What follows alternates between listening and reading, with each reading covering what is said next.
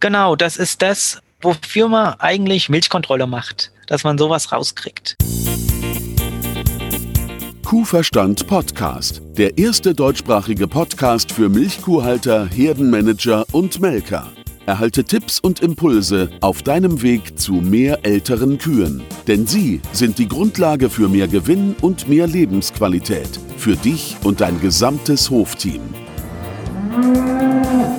Christian Völkner, der Gründer vom Club der alten Kühe, ist dein Pfadfinder auf deinem Weg zu gesünderen Kühen. Er arbeitet auf führenden Milchkuhbetrieben und berichtet von seinen Erkenntnissen. Los geht's! Hallo und herzlich willkommen zur heutigen Folge. Heute geht es um das Thema Euter Gesundheitsbericht. Und zwar habe ich einen Interviewgast, auf den ich mich ganz besonders freue. Er ist Herdenmanager in Brandenburg von 1300 Kühen. Er ist Mitglied im Club der alten Kühe und mit seinem messerscharfen Verstand ist er dort eine echte Bereicherung für unseren Club. Er diskutiert mit seinem Bruder von der Hochschule regelmäßig über Q-Themen und ist da im ständigen Austausch mit seinem Bruder.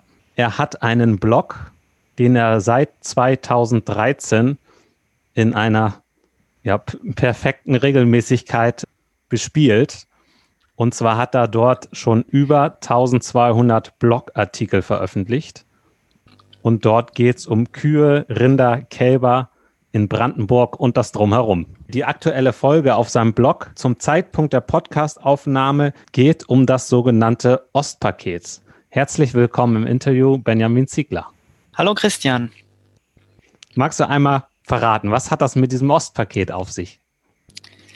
Ja, das Ostpaket. Ich komme ja aus Brandenburg, stamme ursprünglich aus Rheinland-Pfalz und bin jetzt zurzeit in Urlaub bei meinen Eltern in Rheinland-Pfalz und ja, da habe ich Ihnen ein paar Spezialitäten aus Ostdeutschland, die man in Westdeutschland nur schlecht bekommt, mitgebracht. Und das war das Ostpaket, ironische Anspielung auf das, was zu DDR-Zeiten häufig gemacht wurde, das Westpaket.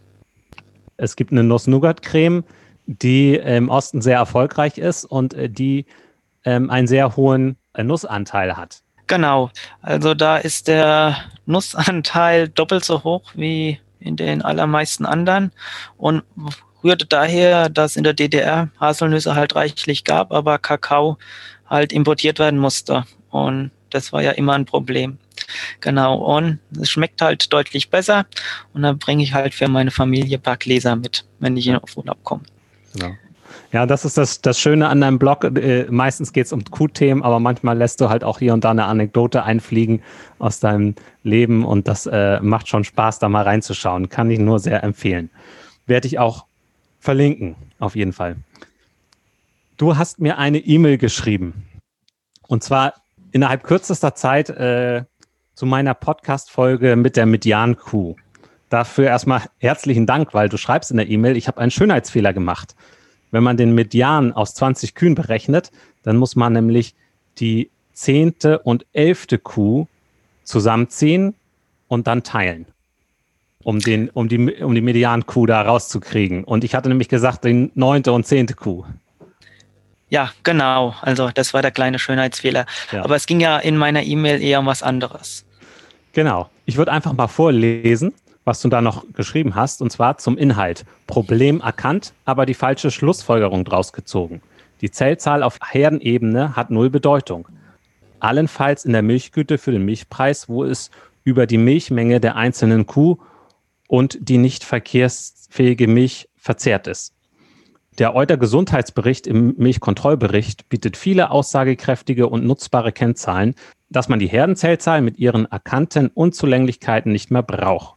Auf einzelne Tierebene ist die Zellzahl als Hilfsmittel zur routinenmäßigen Ermittlung der Eutergesundheit aber sehr sinnvoll. Das ist ein Auszug äh, aus deiner Rückmeldung. Und äh, da würde ich jetzt einfach gerne mit dir ähm, drüber sprechen. Genau, das Problem war ja, dass die Millionäre den Schnitt total verhageln. So, und dann da habe ich ja noch eine Lösung gesucht und gesagt, ja, dann müsste man eigentlich äh, die Kuh aus der Mitte nehmen, die Median-Kuh. Ja, genau. Es war natürlich ein bisschen provokant formuliert, dass die Herdenzellzahl man gar nicht gebrauchen kann. Natürlich äh, hat die schon eine Aussagekraft, wenn man eine durchschnittliche Herdenzellzahl, eine Milchkontrolle von 500.000, 600.000 äh, hat. Da sieht man schon gleich, dass da was im Argen liegt. Aber die Millionäre verzerren die durchschnittliche Zellzahl. Wenn man, vor allem bei kleineren Herden, wenn man von 50 Kühe zwei Millionäre dabei hat und der Rest ist eutergesund, äh, hat die Gesamtherdenzellzahl eine geringere Aussagekraft. Und das gleiche ist auch bei der Mediankuh. Wenn die restlichen 48 Kühe 100.000 haben, da bist du bei deiner Median-Zellzahl, äh, bist du wieder bei 100.000, aber die Millionäre sind dann außen vor. Und deshalb. Das habe ich jetzt noch nicht ganz verstanden. ähm, helfe mal auf die Sprünge. Wieso? Ich, also, krieg doch, ich krieg doch die Kuh, die, die so, die so eine Mittel, so eine so eine äh, Kuh aus der Mitte nehme ich dann ja. Dann weiß ich ja ungefähr, wie es läuft, oder nicht? Wenn ich so vergleichen will mit anderen Betrieben. Ja, also bei einer durchschnittlichen äh, Zellzahl hast du bei 50 Kühen, wovon 48 äh, 100.000 Euter gesund sind und zwei Millionäre, ähm, landest du da bei irgendwo bei 140.000 durchschnittliche Zellzahl. Und wenn du eine Mediankennzahl machst, dann bist du zwischen der 25. und 26. Kuh und die haben beide 100.000. Ist mhm. deine Medianzellzahl bei 100.000 und sagst, ist alles in Ordnung und da fallen die zwei Millionäre hinten runter. Okay, und du meinst, Millionäre sind ja auch ein Anzeichen dafür, dass, ähm, dass es zumindest bei denen nicht so geklappt hat. Genau, und da ist dann der Euter-Gesundheitsbericht mit der Zellzahl, Klassenverteilung aussagekräftiger, weil da tauchen die in der Zellzahlklasse über 400.000, tauchen die auf und dann hast du da zwei Kühe und vier Prozent stehen. Ja. ja, das stimmt. Im Vorfeld ist uns aufgefallen, dass es noch unterschiedliche Euter-Gesundheitsberichte gibt. Also in Schleswig-Holstein sieht er anders aus als bei dir in Brandenburg. Ja, genau. Das ist mir auch aufgefallen. Ich hatte zum Vergleich die aus äh, Thüringen und aus Rheinland-Pfalz und die sahen alle gleich aus. Und bloß deiner aus Schleswig-Holstein war anders. Aber die Aussagekraft ändert sich ja dadurch nicht in der grafischen Aufbereitung. Genau. Wer da tiefer hinein möchte in das Thema, ich werde unten beides verlinken. Also ich werde äh, das Lesen vom Euter Gesundheitsbericht aus ähm, Schleswig-Holstein, die Erläuterung dazu verlinken, sowie die aus Thüringen, also der Thüringer Verband für Leistung und Qualitätsprüfungen, der hat da Erläuterungen gemacht und die sind dann nochmal verlinkt, dann kann man da nochmal richtig tief rein. Welche ja, worauf schaust du, wenn du jetzt so einen Bericht bekommst? Ja, als allererste, weil das beim äh, Euter-Gesundheitsbericht umsteht, ist die Zellzahlentwicklung der vergangenen 13 Monate. Ähm, da haben wir wieder die ähm, durchschnittliche Zellzahl von der Herde, also diese Zahl, wo ich nicht so viel Aussagekraft beibemesse, aber dadurch kommt halt die Tendenz man sieht so Schwankungen, ist nochmal unterteilt zwischen Mehrkalbskühe und Erstkalbskühe und ja, sind äh, hoch und runter die ganzen Balken, aber man sieht halt eine Tendenz erstmal. Ob die Eutergesundheit sich in dem letzten halben Jahr zum Beispiel deutlich verschlechtert hat oder auch verbessert hat anhand der Herdenzellzahl. Ja, als nächstes, was ähm, für mich wichtiger ist, ist der die Verteilung von der Zellzahlklassen. Da sind Balkendiagramme und da werden die Kühe werden ähm, aufsummiert in die Klassen unter 100.000 Zellen, 100 bis 200.000 Zellen, 200 bis 400.000 Zellen und über 400.000 Zellen.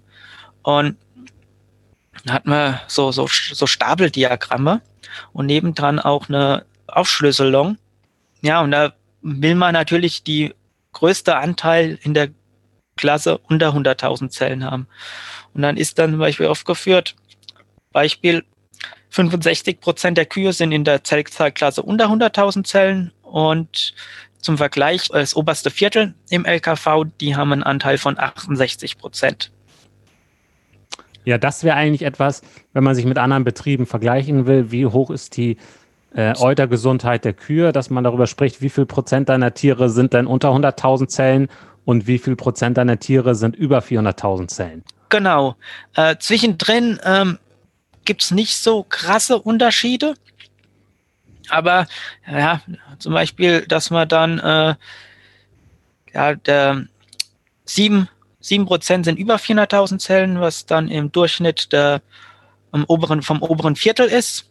Genau. Hat man mehr, ist man schlechter als das obere Viertel, hat man weniger, ist besser. Und wie sich das über die letzten Monate auch entwickelt hat. Ja. Stimmt, da ist einer auch noch immer der Vergleich zu den 25 Prozent Besten.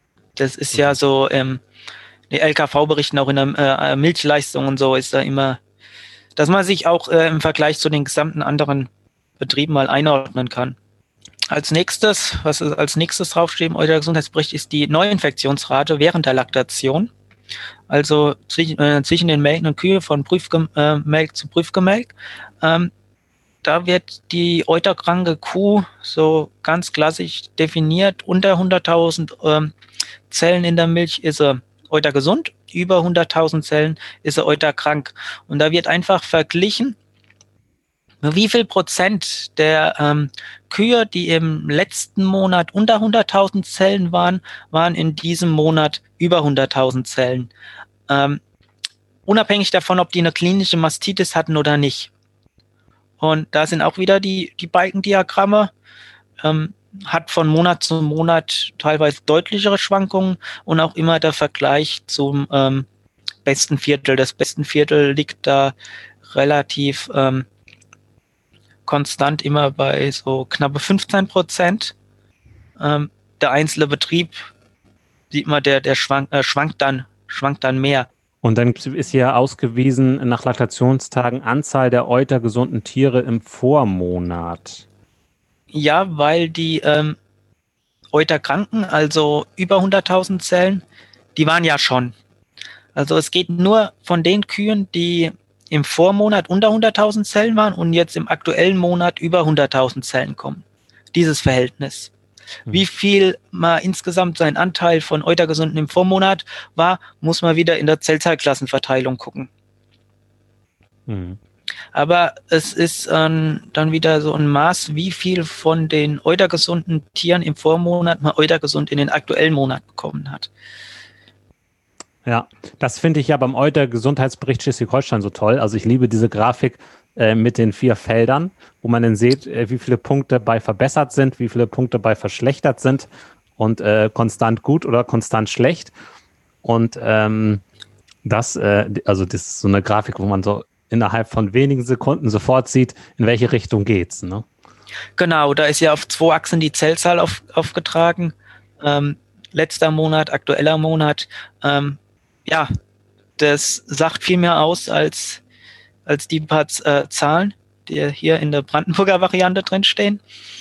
Worauf guckst du noch? Der Erfolg vom Trockenstellen. Also, das ist mir ganz wichtig, vor allem wegen auch im selektiven Trockenstellen. Und da immer die Zahlen Heilungsrate und Neuinfektionsrate während der Trockenperiode. Wie gut wird die Eutergesundheit von der Kuh über das Trockenstellen drüber hinwegbringen? Wir haben ja einmal den Anspruch, dass wir in der Trockenstehzeit die Möglichkeit haben, eine Eutererkrankung auszukurieren, was wir während der Laktation wegen Milchsperre und so weiter nicht können. Also kann man mit einem harten Antibiotika rangehen, das ja dann 35, 45 Tage und so äh, Milchsperre hat und da können wir die Zeit nutzen. Und da ist im Euter-Gesundheitsbericht ist dann auch wieder über das letzte Jahr die ganzen Balken aufgetragen, wie viel von den Kühe haben sich in der Trockenperiode neu infiziert. Das heißt, wir haben so unter 100.000 Zellen eutergesund trockengestellt. Und in einer ersten äh, Milchleistungsprüfung nach der Kalbung kommen sie mit über 100.000 Zellen wieder an und sind damit dann euterkrank. Und wie viel Prozent von den Kühen waren das? Und das gleiche andersrum, die Heilungsrate, wie viel haben wir mit über 100.000 Zellen trockengestellt und waren in der ersten Milchleistungsprüfung nach der Kalbung unter 100.000 Zellen, also von euterkrank zu eutergesund geworden. Also die Heilungsrate wie viel wir heilen in der Trockenperiode, die Neuinfektionsrate, unabhängig davon, ob das direkt am Trockenstellen waren, ob das vor der Kalbung, wo der wichtigste Infektionszeitraum fürs Euter hat, wenn, der, wenn die Striche aufgehen, aber wer die reinigende Wirkung vom Melken noch nicht haben oder auch wenn die Milchkontrolle erst drei Wochen nach der Kalbung ist, irgendwann in dem Zeitraum. Und das ist vor allem ein großer Einfluss von der Hygiene rund ums Abkalben.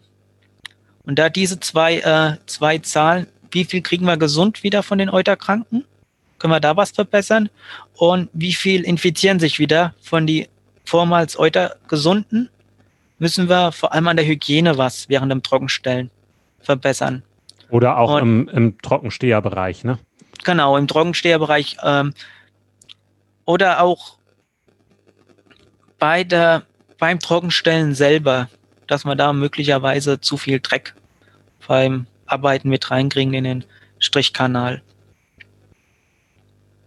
Ja. ja, das sind natürlich super Zahlen. Also wenn man dann ähm, anhand der Zahlen eigentlich genau weiß, wo man ansetzen kann. Ne? Wenn man jetzt genau. eine, eine hohe ähm, ähm, Erkrankungsrate hat während der Trockenstehzeit, dann weiß man, okay, da muss ich da mal gucken, wie läuft das mit dem Trockenstellen. Ist da der Wurm drin? Ja, da, da kenne ich Beispiele, da war eine Neuinfektionsrate während der Trockenstehzeit von 50 Prozent. Das ist ungefähr das anderthalbfache bis doppelte wie üblich. Und das war ganz klar, weil der Abkalbebereich sehr eng war, sehr viel Kühe drin standen und deshalb die Hygiene schlecht war. Und andererseits, die, die mehr Platz haben zum Abkalben, hat man auch sofort der Vergleich, dass es da tendenziell äh, sauberer ist, bessere Hygiene und das auch sich hoffentlich in der Neuinfektionsrate während der Trockenperiode wieder niederschlägt. Okay, super. Und dann gibt es noch die Phasmastitis. Ähm, das besagt, wie viel von den Jungkühen, die das erste Mal gekalbt haben und das erste Mal in die Milchkontrolle kommen, wie viel von denen sind euter gesund oder euter krank. Auch wieder die 100.000 Zellen als Grenze. Und da ist auch wieder die äh, Hygiene eben bei den Fersen vom Abkalben. Hatte dann auch für mich als Folge, dass ich die Fersen und die Kühe getrennt aufgestellt habe zur Abkalbung. Wirklich die, äh, die Kühe, die ja ähm, teilweise Antibiotika bekommen haben, äh, mit Zitzenversiegler in der eine Seite vom Stall, vom Abkalbestall und die Fersen alle auf der anderen Seite, dass die sich erst in der Frischmelkergruppe begegnet sind. Dann gibt, spricht natürlich auch dagegen so Sachen wie ähm, Ranggefüge und sich aneinander gewöhnen und Stress und so weiter. Aber für mich war das ein ganz klarer Vorteil, dass da die Jungkühe, die Fersen vor der Kalbung, wenn da bei denen die aufäutern, das erste Mal der Strichkanal aufgeht und die Gefahr von einer Infektion besteht, dass die von den Kühen, die ja teilweise vor dem Trockenstellen äh, eine halbe Million Zellen hatten. Und wenn man dann wieder so Sachen hat wie Aureus, die ja die Kühe ähm, auch ausscheiden können oder ähm, Uberis, der mit dem Speichel in die Einstreu kommt und so Geschichten, dass man das erstmal von den Jungkühen fernhält. Okay, als du das umgestellt hast, ähm, konntest du da einen Effekt sehen? Also hast du es auf Schlag, du hast ja wahrscheinlich auf, auf Mal umgestellt. Oder ähm, konntest du das relativ schnell sehen oder äh, hat sich das Schleichen verbessert? Ist das nur so ein Gefühl, dass du es dem äh, zuordnest? Es war ein Gefühl nur. Da war der Euter-Gesundheitsbericht noch nicht so lange da und ich hatte mich auch vorher nicht so intensiv mit beschäftigt, aber das war für mich ein Ansatz, weil es auch immer wieder gab ähm, frisch abgekalbte Fersen, die innerhalb von der ersten Woche eine Euterentzündung hatten. Und ähm, die gab es danach auch noch, aber ähm, die Fersenmastitisrate war die ganze Zeit danach in einem guten Bereich. Also ja, war so, war so gut für, für meine Bedürfnisse, dass ich gesagt habe, ich würde es nicht riskieren, die wieder mit den Kühen zusammenzusperren. Ja. Okay. Ja, super. Danke für den Hinweis. Möchtest du noch etwas sagen zum Euter Gesundheitsbericht? man muss sich damit beschäftigen. Und auch möglichst jeden Monat. Ähm, es werden auch zum Schluss auffällig Tiere aufgelistet. Da ist auch wieder vom LKV so eine Grenze. Drei Monate nacheinander über 700.000 Zellen wird die als chronisch euterkrank eingestuft. Und ja, wenn die auf der Liste auftaucht, ist die schon mal ein Alarmsignal. Ob jetzt die Kuh wirklich äh, klinisch euterkrank war oder halt viele Zellen immer produziert, ist dann auch für so Sachen wie Zuchtentscheidung oder wenn es gerade mal darum geht, dass man ein paar Kühe abstocken will oder irgendwas in die Richtung, äh, dass man die schon mal auf dem Schirm hat. Euer Gesundheitsbericht, ähm, das ist so ein schönes Datenrücklauf von der Milchkontrolle, was routinemäßig ja über die ganze Analytik im Labor kommt, wird durchgerechnet und dann kriegt man die Zahlen da. Ähm, kann die auch, je nachdem welches Herdenmanagementprogramm hat, da reinspielen. Und da gibt es dann auch Auswertungen. Also das gleiche dann in digitaler Form. Du meinst, das sind äh, Daten, die ja sowieso anfallen, die eigentlich leicht zu nutzen sind, wenn man sich einmal damit beschäftigt hat. Genau, das ist das, wofür man eigentlich Milchkontrolle macht, dass man sowas rauskriegt. Nicht nur, dass man äh, irgendwelche Mutterleistungen für Zuchtviehverkauf kriegt, sondern sei das euer Gesundheitsbericht, sei das der ganze Handstoffbericht über die Fütterungssituation von der Herde aus der Milchkontrolle kommen über die Jahre gewachsen immer mehr Daten raus. Ja. Und man kann immer sehr schön sehen als Kontrolle, in welche Richtung entwickelt sich auch die Herde. Ne? So, genau. Ja. Vielen Dank für deinen Einblick zu deiner E-Mail, ne, die der Grund war, dass du heute hier bist. Ähm, das ist das, wovon auch dieses äh, Kuhverstand-Projekt lebt dass wir einfach voneinander lernen und Erfahrungen austauschen können. Und das betreibst du ja eigentlich auch so ein bisschen mit deinem Q-Blog. So, möchtest du zu dem noch was sagen? Du hast 2013 gestartet. Wie bist du da auf die Idee gekommen? Also ich bin 2013 nach dem Studium bin ich nach Brandenburg, habe da eine Anstellung als Herdenmanager gefunden. Ja, ich kam aus Rheinland-Pfalz. Alles viel kleinere Strukturen, auch wenig Milchvieh, auch für mich den Grund, da wegzugehen. Und viele von meinen Bekannten haben gesagt, ah, schreib mal E-Mail, wenn du dann in Brandenburg bist. Das war ja alles so groß, alles so neu, alles so interessant. Und, und da hatte ich die Erfahrung gehabt von meinem Bruder wieder, der war ein Jahr vorher, war der drei Monate in Kanada gewesen hatte auch einen Blog geschrieben, weil wenn man an jeden Einzelnen immer eine E-Mail schreiben will, das zieht sich vom Zeitaufwand. Ja, und da habe ich angefangen, Blog. Die ganzen Bekannten haben die äh, Adresse bekommen. Und zunächst habe ich so über das Alltägliche geschrieben und über die Zeit ist es dann eher so allgemeine Q-Themen über Herdenmanagement und auch viel Betriebsversuche, weil ich doch gerne in dem Jahr leider nicht, äh, draußen rumziehe, bekannte Besuch, andere Betriebe besuch und einfach über Kühe schreibe und was dazugehört, über Milchviehhaltung, über Herdenmanagement. Und ja, ist über die Jahre zu einem schönen Hobby geworden und macht auch richtig Spaß. Ich habe etliche Leute drüber kennengelernt, wo ich auch äh, im regen Austausch mit bin. Also als ich den deinen Blog entdeckt habe, da hat es mich echt aus den Latschen gekippt. Das, das ist so ein Blogarchiv und dann kann man sehen, jedes Jahr, wie viele Blogbeiträge du geschrieben hast. Hier in 2015 212, in 2016 173. Und ähm, ja, genau, jetzt hast du, ich glaube, in 2019 hast du 107, also es wird von der Tendenz ein bisschen weniger Artikel, aber ich glaube, sie wurden auch länger, kann das sein? Ja, definitiv ähm, wurden länger, auch teilweise mehr Fotos und auch mehr Zeitaufwand. Also ich habe da manche, da habe ich mich ein halbes Wochenende dran verkünstelt. Das macht ja auch Spaß dann, wenn man da so schreibt. Ich habe mal 2019 einer geschrieben, so allgemein erklärend über Ohrmarken, was auf der Ohrmarke draufsteht, äh, welche ich zuerst einziehe, dass ich die mit der Stanze zu, äh, zuerst einziehe, ne, wenn sie kaputt geht, dass ich nur eine rausschneiden muss. Und zum Beispiel, ja, einfach ähm, hm. wirklich ein Projekt, schönes Hobby, macht richtig Spaß. Das habe ich auch immer so gemacht, dass ich äh, die mit der Stanze zuerst nehme. Ja. ja. das, sind so, das sind so Erfahrungen, die man hat, wenn man mal zwei, drei rausschneiden musste, die schiefgegangen sind. Ja, das äh, kann jedem mal passieren.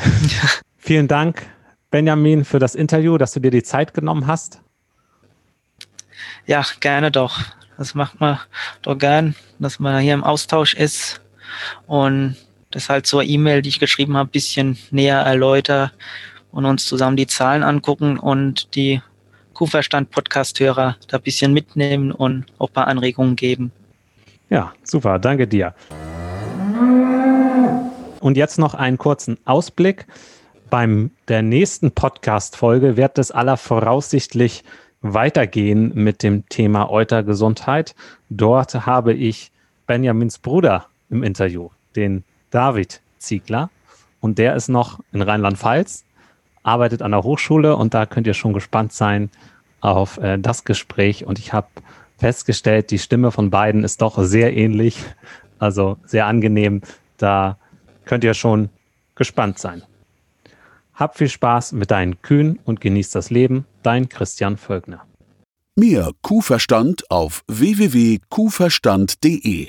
Und immer daran denken, der Erfolg mit Kühen beginnt im Kopf der Menschen.